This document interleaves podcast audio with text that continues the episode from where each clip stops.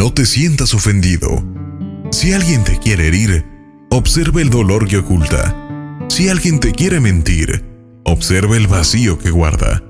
Si alguien te quiere traicionar, observa la soledad que carga. Si alguien se burla de ti, observa los traumas que encierra. Si alguien te menosprecia, observa cuán grande es su miseria. Si alguien te envidia, observa su frustración interna. No te sientas ofendido por los defectos ajenos. Trabaja por corregir tus defectos. Corrige en ti lo que más puedas. Sea amable y bondadoso con quien más lo necesita.